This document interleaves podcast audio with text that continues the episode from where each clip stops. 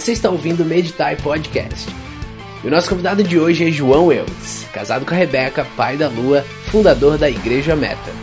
Um papo muito legal sobre jovens, plantação de igreja e a igreja do futuro. Confere aí. É isso aí, senhoras e senhores, bem-vindos. Já tá. Caraca! É só Rex, Rex, Rex, Rex, Rex. Como é que o senhor está, senhor João? Salve, salve. Estou muito bem, muito feliz de estar aqui com meu amigo Joe e também podendo falar com quem está nos escutando. Hoje, Nossa, né? parece programa do Jô. Programa do Joe, estou aqui. Cara, e aí? Você abriu e fundou, está plantando uma igreja. ah, faz quanto tempo que a meta. Vai fazer dois anos esse ano. A meta faz dois anos já. Junho. Então, basicamente, você inicia a igreja e pá, pandemia na cara. Exatamente. Passamos mais tempo com a igreja fechada até o momento do que com a igreja aberta. É real, velho. É, quando Porque eu a gente, a gente começou a oficialmente a plantar a igreja em junho Aham. de 2019. Aí a gente ficou até dezembro. Só que esse processo de junho até dezembro foi muito tipo. Vamos lá. É, não, nem- não era vamos lá, era muito contrário. Era tipo assim, calma, Ah, calma, a gente tá começando, as pessoas estão aqui, não vamos ficar convidando tanta gente ainda, Sim. não vamos ter Instagram, né? uhum. Aí quando virou de 2019 pra 2020, aí eu falei, poxa, esse ano a gente agora vai começar Chegou. a construir legal e tal. Aí eu lembro que foi dia 7 de março do ano passado, 2020. Eu falei assim, ó, agora tá começando a ter pessoas diferentes. Naturalmente as pessoas vão sabendo Claro. que tá tendo uma igreja, Sim. boca a boca e tudo mais. Aí eu falei assim, ah, vou fazer um, uma- um culto da visão, né? Famoso culto da visão. E aí quando eu fui fazer o culto da visão, foi legal, algumas pessoas aderiram, falaram que, ó, poxa, a gente quer ser parte da igreja. E aí na semana seguinte começou a pandemia. Fechou, ótimo. Agora vai. Pô, Agora vai, De repente, senti- uma, uma pequena, uma pequena mensagem vindo da China. Exatamente. Parou, Tudo. parou tudo. Mas aí, na verdade, assim, eu assim, olhando pra trás, eu vejo e também pro momento que a gente tá vivendo, Uhum. é, Deus mostrou muito que assim, quando é ele que tá à frente de uma coisa, não, não é eu. Exatamente, Uhum. eu acho que foi tem sido importante pra mim enquanto um jovem plantador, é como se é, desde já Deus deixando uma cartada bem na, assim, Uhum. na minha mente, para que eu sempre lembre que é ele que Sim. faz o crescimento, é ele que faz a obra, a obra é dele. E cara, como é que tem sido? É, tipo, eu, eu sou aqui, ó, a gente faz parte de uma igreja já de, de muito mais tempo, né? 35 anos e tal. Mas eu sou ali na frente dos jovens e, cara, pra mim tem sido muito difícil. Porque é meio que às vezes eu não sei o que fazer. Às vezes eu penso, não, peraí, pandemia, vamos lá.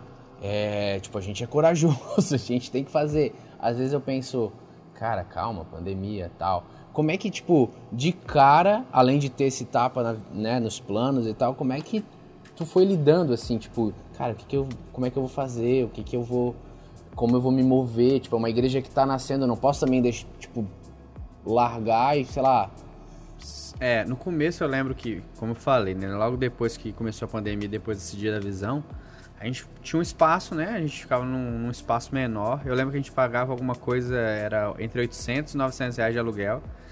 E eu falei assim, mano, a igreja vai quebrar. Porque realmente é, era um valor que a gente, naquela época já era difícil conseguir, Sim. né? Ah, a gente era uma igreja pequena, uma igreja em plantação, uma igreja sem é, suporte de uma igreja matriz, alguma Uhum. coisa do tipo. E eu falei, cara, e vamos assim também dizer salário e coisas do tipo, nem pensava sobre isso. Só que, como eu falei, né, é, o Senhor, ele, quando é a obra, quando você entende que realmente é a obra dele, ele vai fazendo algumas coisas.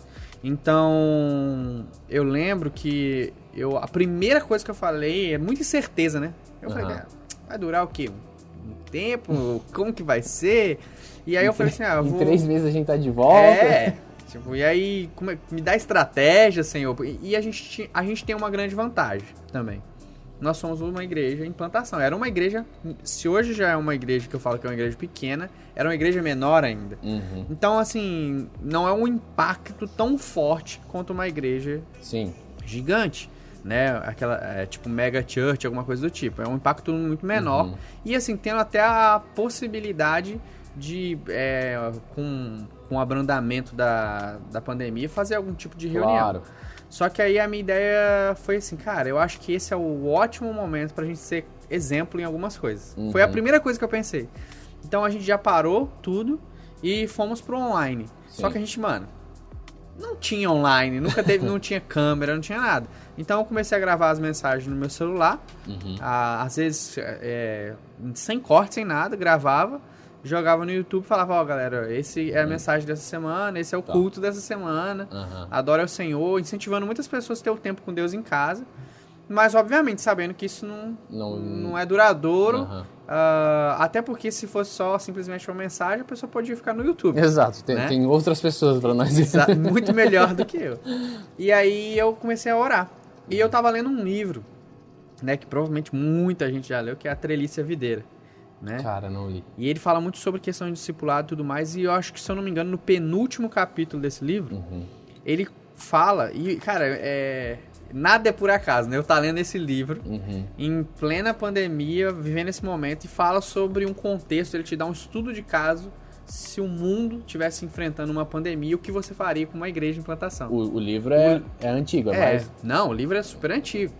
E Nossa, aí, Visionário. aí o cara, e ele falou assim, ó, por exemplo, você tem uma, e eu lembro mais ou menos o estudo de caso dele é assim, você tem uma igreja com 120 pessoas, Uhum. e você sabe que os próximos 18 meses você vai pa- é, passar sem se reunir. O que você faria? E aí ele fala- falava no, no livro que os primeiros dois meses ele juntaria um, um pequeno grupo de pessoas, treinaria essas pessoas para discipular as outras, e essas pessoas seriam enviadas para fazer culto nos lares. Hum, ele tem uma estratégia Ele dentro teve do... toda uma. Ah, ele- o cara tinha estratégia, ele falava.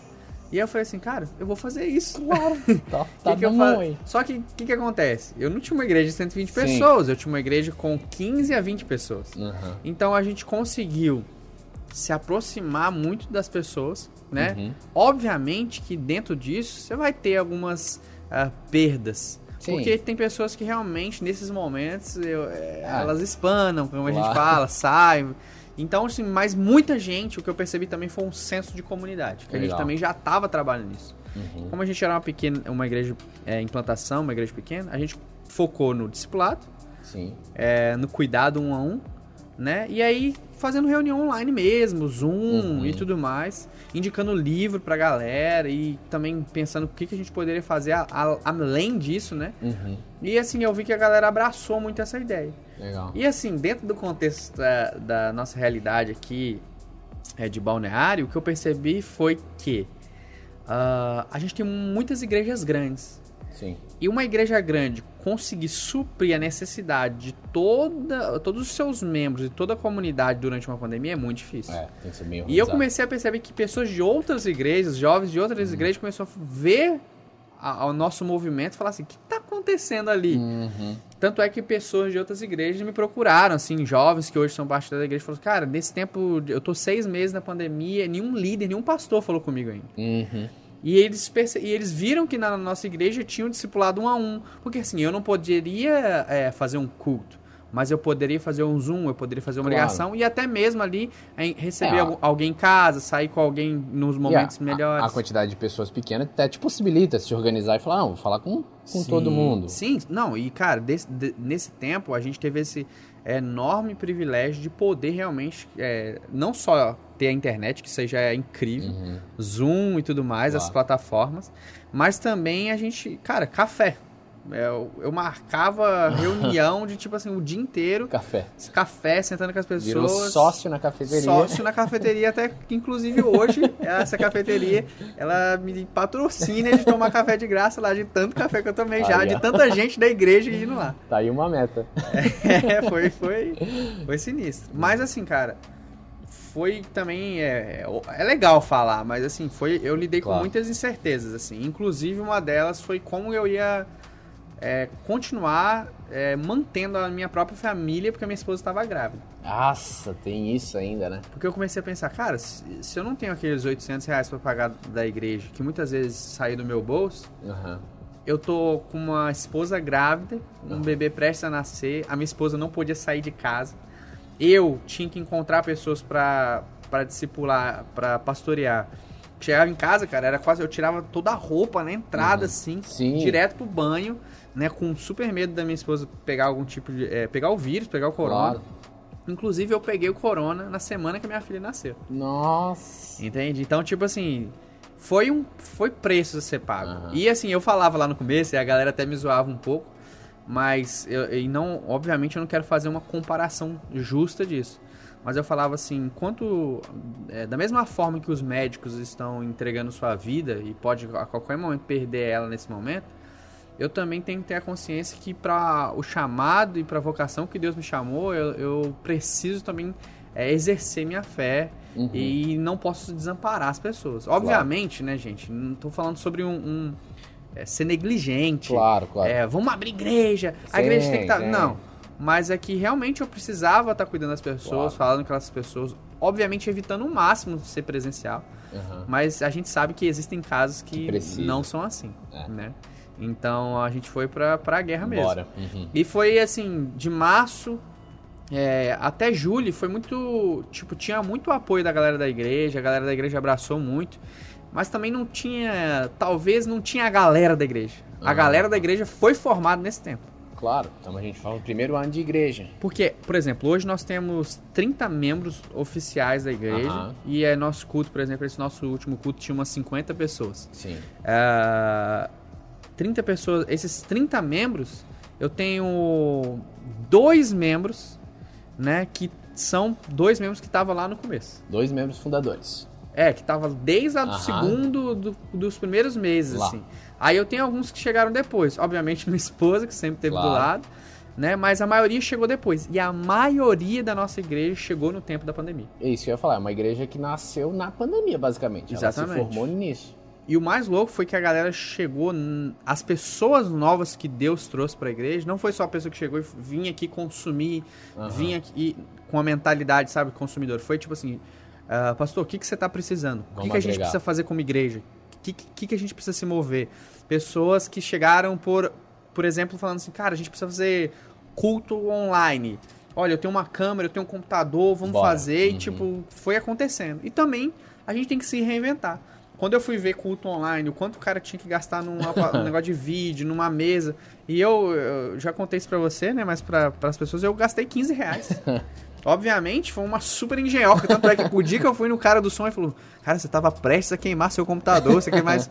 Mas era o que Deus. Aham. é, Funcionou.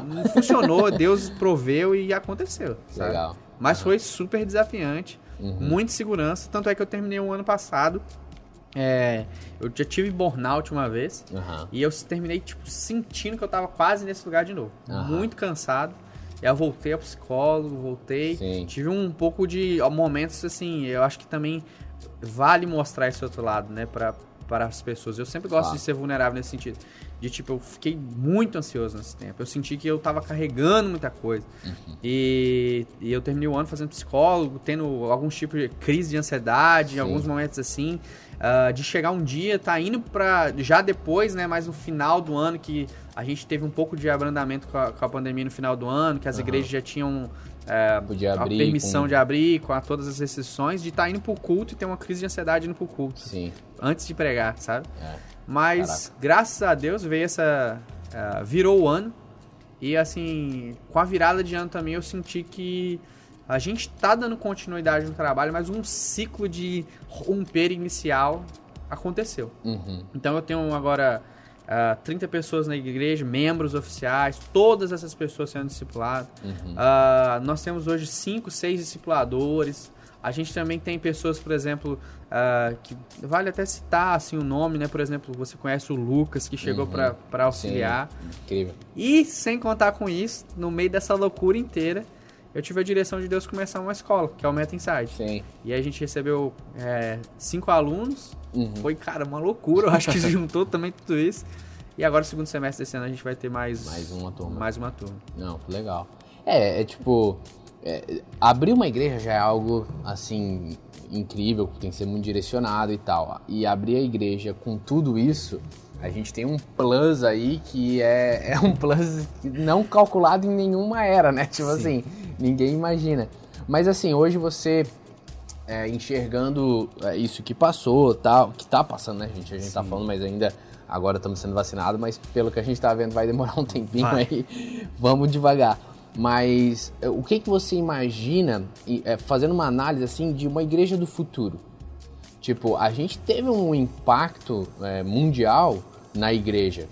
A igreja ela teve que se reinventar e muita gente que, por exemplo, estava numa igreja gigante, ela falou assim, putz, fiquei esquecido no meio Sim. de tudo, né? Por, por questões óbvias, né? Tipo assim, a gente tá falando, sei lá, uma igreja de duas mil pessoas. Alguém no meio de duas mil pessoas desapareceu. Às vezes até culpa dessa pessoa mesmo que também nunca, Sim, nunca conectou. nunca conectou, nunca conseguiu fazer parte, só ia lá e consumia, né?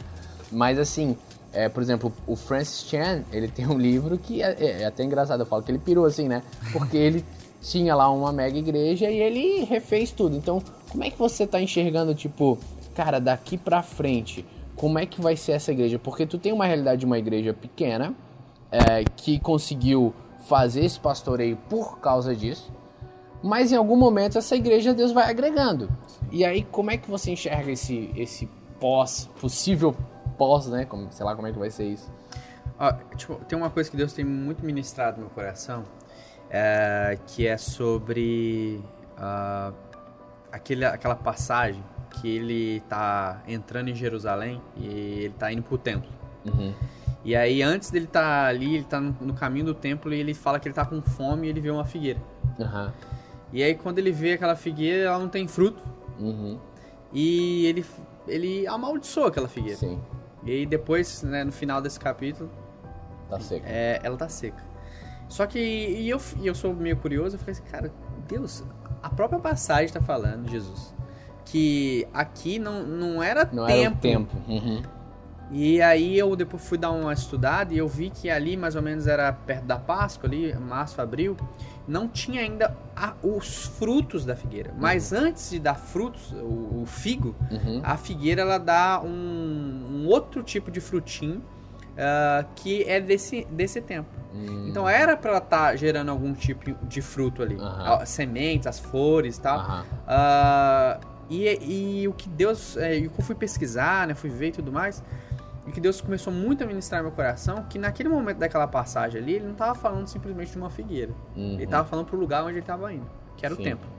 E ele chega no templo, ele vê ali os caras vendendo coisas, ele vira as mesas, ele fala que a casa dele deveria ser chamada casa de oração, Uhum. um lugar de conexão com Deus, um lugar de, de intimidade. E aí eu comecei a entender, né, que o templo naquele momento era como aquela figueira. Uhum. Existia atividade na figueira, existia atividade no templo, mas não existia fruto. Aham. E é uma coisa que Deus tem muito ministrado no meu coração, que como igreja, muitas vezes a gente tem muita atividade, muita coisa acontecendo, mas muito pouco fruto, Uhum. né? Então eu, graças a Deus, assim, eu, eu falo com as pessoas da nossa igreja, a gente tem sido abençoado por Deus. A nossa igreja saiu do ano passado de não saber ah, como pagar um aluguel de 800 reais, para hoje a gente está alugando, ah, procurando lugares para alugar muito maior Sim. e tendo condições para isso. Uhum. A gente tá, saiu de um lugar de ah, 15 membros para 30 membros e 150 pessoas frequ... é, desculpa, 50 pessoas frequentando a igreja. Uhum. A gente saiu de uma igreja ah, que teve um, uma abriu uma escola com cinco alunos e agora a gente está indo para praticamente fazer uma escola com um dobro de alunos. Sim. É, a gente tinha uma igreja de, de muitos jovens desempregados, tanto é que era a minha. Gente, a gente, precisa- vocês precisam ir atrás, vocês precisam correr, vocês precisam, de Crescer. pessoas hoje que, no meio de uma pandemia, onde de- empresas estão fechando, pessoas perdendo emprego, todos conseguiram emprego Olha só. Prosperando no meio do. no meio de uma pandemia. Então, assim, o, o que eu tenho chamado a atenção para eles também é: será que é só isso? Uhum. Será que te- Deus te deu esse emprego num momento tão difícil quanto esse só para isso? Uhum. Tanto é que agora, faz umas três semanas que a gente reuniu a igreja, a gente fez um- uma ação para conseguir recursos para ajudar famílias Aham. com alimentação. E, e Deus tem falado muito. é, a gente sabe que o evangelho ele não, não é limitado à justiça social, mas Claro. faz parte. Isso, Total. Né? Então, tan- tanto é que a gente estava, no, no último mês, a gente leu o livro do Stott, né? Que é a, a missão da, da igreja no mundo moderno, e fala muito sobre isso. Uhum. Então a gente também tem aplicado essas coisas, né? Feita a, a galera crescer em Jesus, indicando livro, Uhum. todo mundo lendo a Bíblia, a gente tá fazendo plano junto, todas essas coisas. Legal. Que eu acredito também que é um momento de estar próximo, de estar perto, né? Aham. Discipulado, de tudo mais. Eu acho que sempre é momento, mas nesses momentos mais difíceis a gente tem que Sim, realmente aproxima, né? chorar com quem chora, se alegrar com quem se alegra. E eu acho que esse é o rumo para Sempre foi o rumo da igreja. Claro, óbvio. É, tanto Uhum. é que o, é, é, é, o tema desse mês agora de maio que a gente vai usar é coinonia. Uhum. Né? Tipo, a igreja, é, a igreja do futuro é a igreja em comunhão. O que muitas vezes a gente não encontra, às vezes, numa igreja grande. Sim, É o que muitas vezes a gente não encontra numa igreja só preocupado com uma atividade, com um evento claro. e com coisas do tipo. Então eu acredito que, de certo sentido, as pessoas e também eu acho que Deus tem nos direcionado para cuidar dos nossos fundamentos, das bases, da Uhum. essência. E foi um ótimo momento para a gente rever muita prioridade da nossa vida, né? Aham. Então eu acredito que é, É. isso. Eu vejo muito. é, porque a gente, por exemplo, sua igreja é uma igreja muito jovem, de não a, a igreja de muitos jovens, né? E eu acho que é, por um período a gente se deslumbrou muito com a, com a igreja, com essa mega igreja, ou com um mega evento, né? Tipo assim, era meio que o nosso foco a superconferência. E eu gosto de superconferências, eu gosto de, né, de, sei lá, pregações, eu né, trabalho de audiovisual e, e grandes produções e tudo mais. Mas eu acho que existe uma geração vindo que tá prezando por essa comunhão. E, e eu perguntei pro meu pai, que é pastor há, há 35 anos, e, e eu até, eu abrindo um parênteses, eu até pensei assim, putz, o Eudes vai abrir uma igreja, mas ele é um pirralho, né, cara? e eu pensei assim, daí eu, pô, mas ele é muito novinho. E aí eu fiz as contas, e o meu pai abrindo a igreja há 35 anos atrás, ele tinha 20 e poucos anos. Eu falei, bom, eu acho que faz algum sentido isso aí. E fechando parênteses, né? E aí eu perguntei pra ele assim, pai, 35 anos de igreja, né? Pô, tu viveu bastante coisa aí. O que, que mudou em 35 anos de história? O que, que melhorou? O que, que piorou? O que, que, sei lá, o que, que tu vê? E aí ele disse assim, cara, lá no começo, a, a igreja, ela era. Ela tinha alguns pontos diferentes, assim. Ela falou, primeiro, a gente era mais ignorante porque o acesso à informação e tal, a gente caía numas lorotas, a gente, tipo, tinha que ler a Bíblia e tal, obviamente, mas assim, era um pouco mais difícil porque não tinha tanto acesso. E hoje melhorou muito, porque você tem muito acesso. Você tem ah, bons cursos, bons seminários e você tem muita pregação boa. Então melhorou muito nisso. Ele falou, cresceu muito. O evangélico, né, na época, era pequeno. O grande país era católico tal. Então ela, ela cresceu muito e a qualidade do ensino, assim, hoje é muito mais acessível. Mas ele falou assim, cara, mas a qualidade do cristão, a qualidade da igreja caiu muito. Ele falou assim, poxa, na época era um povo mais, não só devoto, parecia, ele falava que era mais apaixonado. E, e quando ele falou isso, eu pensei, pô, eu acho que nesse caminho a gente se perdeu nisso. A gente começou a fazer grandes movimentos que alcançou muito, mas a nossa qualidade de, de cristianismo, até por uma questão óbvia, né, ela caiu muito. Eu acho que a gente está começando a caminhar para um movimento onde as pessoas vão falar, cara, não é o suficiente a igreja ter isso, aquilo, aquilo outro, fazer isso, aquilo outro. Eu quero algo mais real. E algo mais real é comunhão, algo mais real é, cara, o pastor me perguntar, e aí, como é que você tá? É, e eu acho que a gente tá caminhando um pouco para isso, assim, é, que preze qualidade. E nisso tá é, é uma igreja que se importa com, com lá fora, né? Uma igreja que se importa com o que a sociedade tá passando. E foi triste na pandemia, né? Porque em alguns momentos eu olhava para a igreja de modo geral e falava assim, cara, a igreja está muito preocupada em fazer o culto. né? Tipo assim, pô, parece que a igreja ficou preocupada, oh, meu Deus, e agora? E nós, e nós, e nós, e nós? E tipo, o mundo tava passando por um caos e a igreja às vezes, tipo, olhou muito para si e olhou pouco é, para fora, né?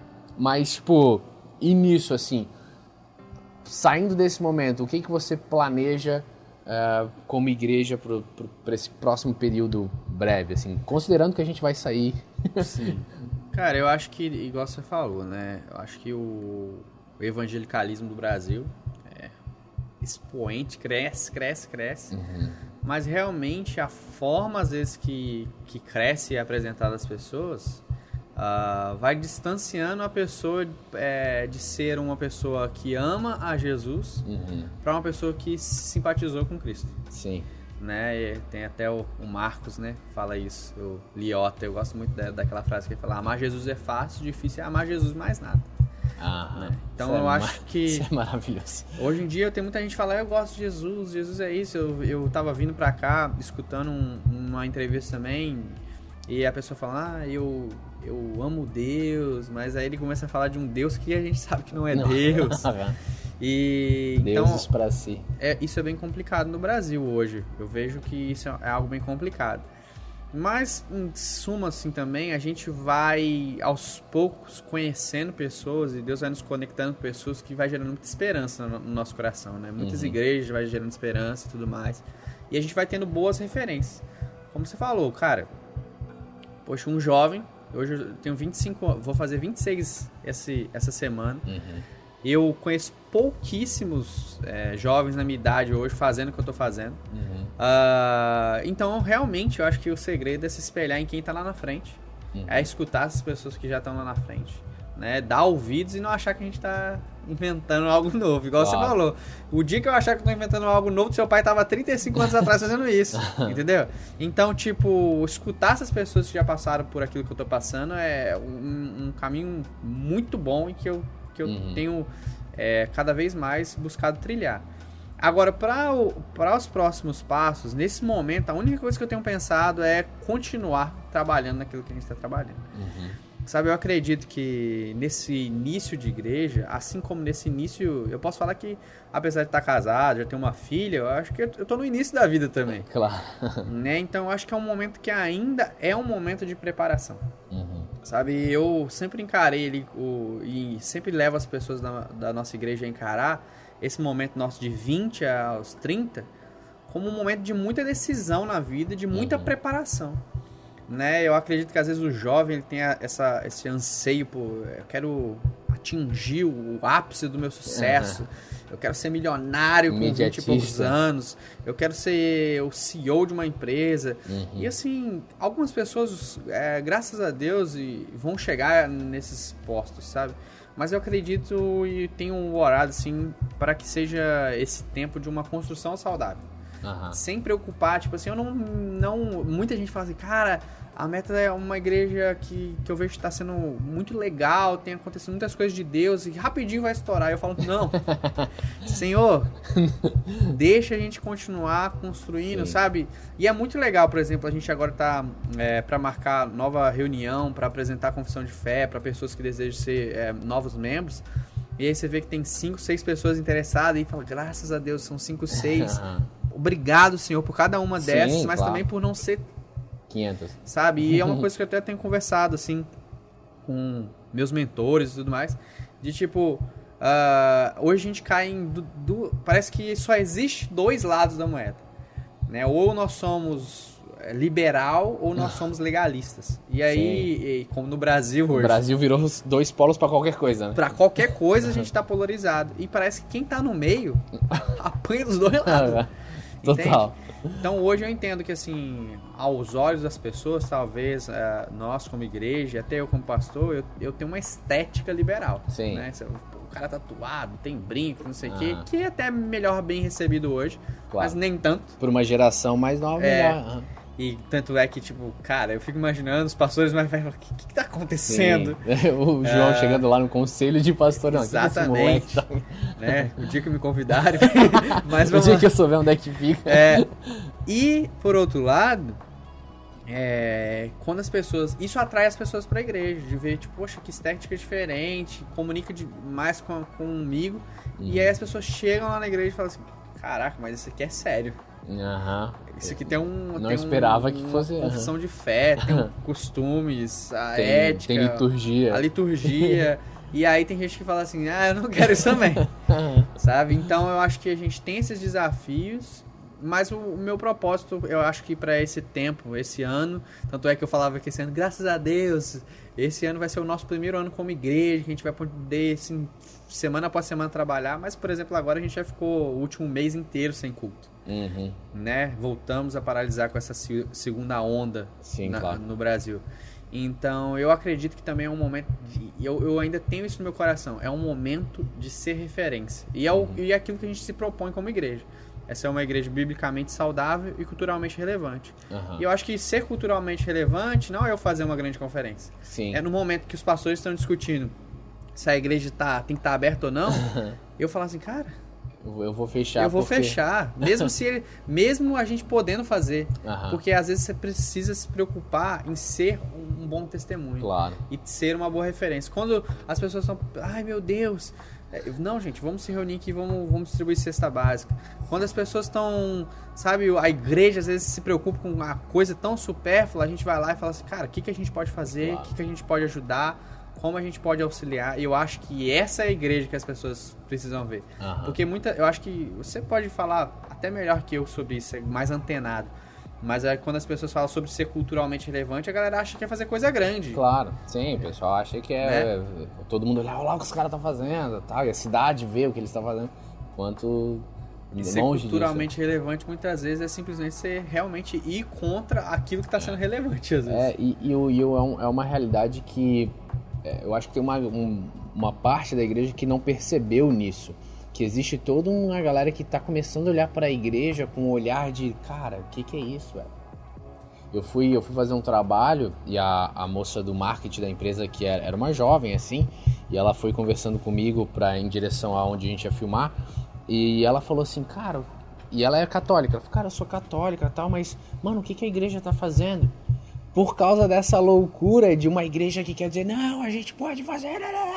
Enquanto ela olhava, mas a igreja não era para ser aquele outro exemplo. E, e, e, era engraçado que ela só estava sendo sincera.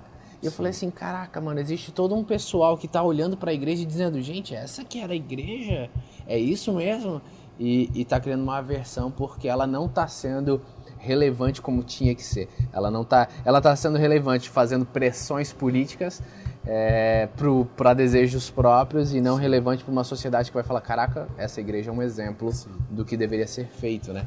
E, e é, é, muito louco, é, é, triste, mas também é um leque de oportunidade de mostrar para o mundo, não, ó, existe um povo que, que quer ser luz mesmo, que quer mostrar no meio de, de é um período de, de densas trevas, assim, né? É um período meio caótico. E eu acho que é uma oportunidade nesse período de mostrar essa relevância cultural de verdade, né? Sim. E também, assim, é, é, tanto é que eu tenho falado isso na nossa igreja, né? Eu acho que como, como igreja que se propõe a ser relevante, né? Que é o, acho que deveria ser um, um objetivo de toda igreja. Relevância não tem a ver com números e tudo mais. Uhum. A gente precisa parar de se conformar com algumas coisas. Realmente, até o metanoia, né, de meta ali, disse, cara, não vos conformeis com Sim. esse mundo. É, quando eu vou conversar, às vezes, com jovens da nossa igreja sobre, por exemplo, 2022 e votações, as pessoas falam assim, ah, vamos escolher o menos pior. tipo, cara, eu fico pensando até quando nós, como igreja, vamos pensar, vamos escolher o menos pior. Sabe? E eu acho que para muita coisa a gente está conformado com é. isso, né? Uh, eu, eu, falei isso sábado, pregando para nossa igreja. Falei assim: quando você para num sinal e alguém te pede uma comida e você fala, não, eu vou orar por você, não, aquela pessoa precisa de comida. É, ela precisa de uma oração. Né? Sabe, oração, ora, ora e dá a comida. sempre, ora e sempre, mas o que ela Entende? precisa mesmo é comer. Então eu acho que esse é o momento da gente parar de se conformar com o que está acontecendo. Uhum. Eu acho que nesse exato momento as pessoas começam, precisam começar a se indignar com algumas coisas. Ah. E ah, tem que incomodar. E eu acho que a gente tem vivido um pouco isso. Uhum. Deus está incomodando é, individualmente, coletivamente, uhum. a igreja para algumas coisas. Sabe? Para a gente se despertar, talvez, de um sono que a gente estava. Uhum. A igreja brasileira, a igreja do Ocidente, ela tem muito medo de se parecer com a igreja do Oriente. Uhum. Enquanto a gente está discutindo se abre e fecha por causa de uma pandemia, a igreja agora no, no Oriente está se escondendo na, em lugares para conseguir é. se reunir. Sabe? É. Então é, um, é uma discrepância muito grande. Eu vejo que a gente tem um, um nós como igreja no Ocidente e brasileira, pelo menos posso falar da igreja aqui no Brasil, é que pô, Maranata, a uhum. mensagem uhum. do fim dos tempos, vem, vem Jesus. Só que assim, cara, você tem certeza que você quer que Jesus venha do jeito que você tá? Uhum. Você quer realmente que a glória do Senhor venha do jeito que nós estamos? Sim. E tem- eu, eu, eu falo que eu, eu, cre, eu acredito em pessoas que são, são chamadas para isso, né? Pro fim dos tempos. Eu acredito que pessoas vão se posicionar em tempos de perseguição, pessoas que vão ser mártires. Mas eu vejo muita gente falando, eu quero, eu quero passar pela grande tribulação, eu quero ser um mártir. Mas, cara, você não consegue morrer nem, nem todos os dias pra você, você não consegue arrumar tua cama. Você Sim. acha que você vai passar como pela perseguição? Sim. A gente tá reclamando que a gente não pode, às vezes, uma das maiores preocupações que eu tinha, e eu acredito que muita gente teve, é como é que será que as pessoas da igreja vão permanecer Aham. ah, nesse tempo de pandemia? Às vezes precisar ficar um ano com culto online. Aham. Mas, cara, se você não consegue manter tua fé no meio de uma pandemia que você tá deitado em casa, Maranata, a hora vem, né? Você acha que você vai passar como pela grande tribulação? É. Como você vai ser, é, ter essa. Fala que quer ser perseguido. Como? Aham. Sabe? Então eu acho que a gente tem que rever Não, e- algumas coisas. E até o, o absurdo de falar, nossa, estão perseguindo a igreja no Brasil. Tipo, um país super cristão, com liberdade ao ponto de a gente mudar a parada para abrir os cultos. E aí você compara com, sei lá, uma igreja que realmente está sendo perseguida. É quase ofensivo, né, cara? Para alguém que tá passando por perseguição, a gente fala, nossa, estão nos perseguindo aqui. É, é, chega a ser bobo, né? E a igreja tão, é tão, tão perseguida no Brasil que toda semana você vê, por exemplo, líderes religiosos no Planalto. É, super Como que, que- que perseguição é essa? Sim, aham. Sabe? Então, assim, não, não existe essa, bem essa perseguição, não. Não, com certeza. E agora é, é- é sobre também estar atento a isso tudo. E eu acho que essa mensagem sua de, de final, assim, ela é, ela é real, do tipo, não vos conformeis com este mundo, significa não simplesmente se conformar com, com esse dia a dia, mas também não se conformar com o sistema religioso que está instalado. Não se conformar com, tipo, ah, a igreja é assim mesmo. Não, não. É assim, não é essa igreja que eu quero ser, não é essa a mensagem que eu quero pregar. Eu quero pregar essa mensagem com essa visão bíblica que ilumina essas, essas coisas. E isso vai, vai ser em todos os setores, né? Então, às vezes, numa onda religiosa de anseio, a gente se conforma e diz, não, é isso aí mesmo tal. Eu acho que esse não, não vos conformeis serve para tudo, né? Não só, inclusive, para tipo assim, não vou me conformar com o sistema religioso. João, manda uma mensagem final para o jovenzinho que está passando agora por toda essa pandemia e, e tem esse, sei lá, esse anseio de, de ser parte de- dessa igreja que vai ser relevante de forma real, assim, sabe? Essa igreja, porque hoje a gente também todo mundo quer ser relevante, né? É, agora, tipo, uma igreja que quer ser, tipo, não, Deus, eu quero fazer parte dessa. Eu, eu falo, igreja do futuro, né? A igreja sempre vai estar lá, é, imaculada, cada vez mais perfeita, esperando a volta de Cristo e ansiando pela volta. Mas, assim, o como você motiva a mensagem para essa pessoa que diz, eu quero fazer parte dessa igreja? É, eu acho que é assim como você falou, né? É, tem que, é, nesse momento é um momento de pessoas estarem dispostas a fazer diferente. E fazer diferente, cara, não é você mudar o que precisa ser mudado, né? Quem me conhece próximo sabe, você sabe. Cara, a gente mantém bases doutrinárias de ortodoxia, mesma coisa dos pais da igreja. A questão é que a gente tem que se propor a fazer algo novo, a romper com sistemas, a não se conformar. Eu acho que assim, o jovem, né, hoje, eu acho que ele precisa olhar pra ele mesmo, né, se eu olhar pra mim mesmo e falar, cara, eu tenho 25 anos, né, eu sou novo, mas o Senhor pode me usar. Sim, amém. Sabe, eu preciso ser transformado, eu preciso ser mudado. Esses dias me fizeram uma pergunta, é, o que, que você falaria para o João de 5 anos atrás? Eu falei assim, eu ia falar, olhar para mim e falar assim, você não sabe de nada. Fica quieto, para de achar que você descobriu alguma coisa ou que você é isso, você não é nada disso. Ah, E começa a escutar, aprender e começa servindo. Sabe, eu fico olhando para algumas pessoas, até para minha própria vida, e até hoje para o mundo é, da internet, até, mundo digital, é muito fácil. Você está sentado no sofá da sua casa, digitando no Twitter aquilo que, por exemplo, um pastor tem que fazer ou não fazer na pandemia também. Ah, eu, eu acredito que é válido, por exemplo, uma discussão se as igrejas devem estar abertas ou fechadas. uhum. Mas eu acredito que, cara, muitas vezes quem está discutindo isso é um- uma pessoa que nunca pegou uma vassoura na igreja. Claro, com certeza. Sabe? Então, é, uma coisa que eu aprendi, tenho aprendido, é conquistar esse lugar de fala. Uhum. Então, assim, construa. E se você quer ser parte dessa igreja gloriosa que o Senhor está fazendo e para a qual ele vai voltar, começa servindo. Uhum. Sirva a visão de alguém, sirva na sua igreja local, por mais imperfeita que ela possa ser. Uhum. Né? Porque igrejas é, são feitas por pessoas e, obviamente, dentro disso vai existir imperfeições. Sim. Você não vai concordar com tudo, mas esteja disposto a servir.